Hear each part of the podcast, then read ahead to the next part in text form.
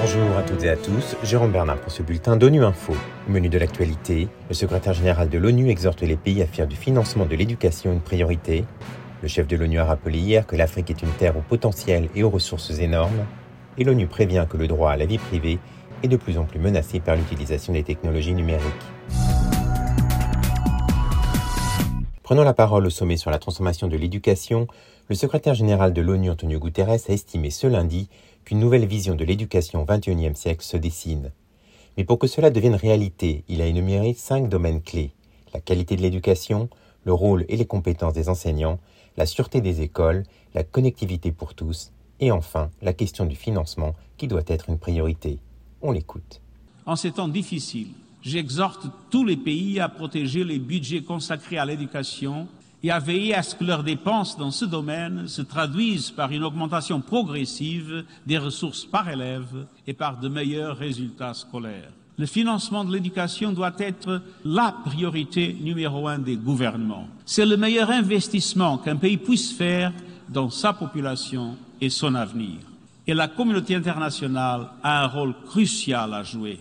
Je demande aux partenaires de développement d'annuler les réductions d'aide et de consacrer au moins 15% de l'aide publique au développement à l'éducation.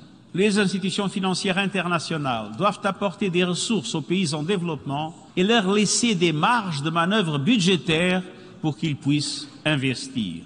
Leurs dépenses et leurs conseils doivent correspondre à l'objectif d'assurer une éducation de qualité pour toutes et tous.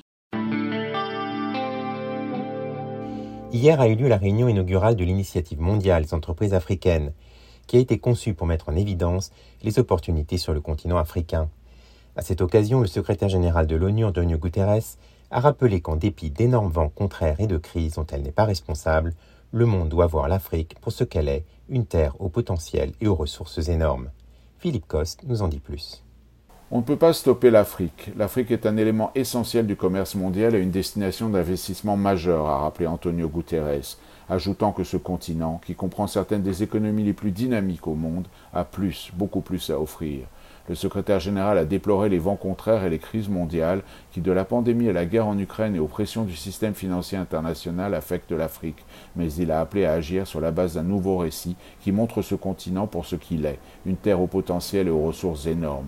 L'heure est à l'innovation aux nouveaux partenariats publics-privés et aux emplois à haute valeur ajoutée basés sur des technologies renouvelables, a-t-il ajouté, regrettant aussi que malgré des ressources d'énergie solaire, éolienne, hydraulique et géothermique qui pourraient en faire un leader, l'Afrique n'a reçu que 2% des investissements mondiaux dans ce secteur au cours de la dernière décennie.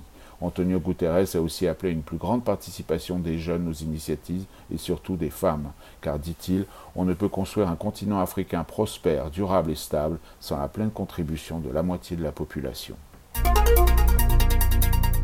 Le droit à la vie privée est de plus en plus menacé par l'utilisation de technologies numériques modernes en réseau, dont les caractéristiques en font de formidables outils de surveillance, de contrôle et d'oppression. C'est ce qu'indique un nouveau rapport des Nations Unies, exhortant les États à mieux encadrer et réglementer ces outils. Plus de détails avec Liz Frasson, porte-parole du commissariat des Nations Unies aux droits de l'homme. Le rapport détaille que des outils de surveillance tels que le logiciel Pegasus peuvent transformer la plupart des smartphones en dispositifs de surveillance 24 heures sur 24, permettant à un intrus non seulement d'accéder à tout ce qui se trouve sur nos téléphones, mais aussi de les armer pour espionner nos vies. Si ces outils d'espionnage sont censés être déployés pour lutter contre le terrorisme et la criminalité, ils ont souvent été utilisés pour des raisons illégitimes, par exemple pour calmer les opinions critiques ou dissidentes et ceux qui les expriment, notamment les journalistes, les personnalités politiques de l'opposition et les défenseurs des droits de l'homme. Le rapport réitère l'appel à un moratoire sur l'utilisation et la vente d'outils de piratage jusqu'à ce que des garanties adéquates pour protéger les droits de l'homme soient en place. Les autorités ne devraient pirater un compte personnel qu'en dernier recours pour prévenir ou enquêter sur un acte spécifique constituant une menace grave pour la sécurité nationale ou un crime grave spécifique.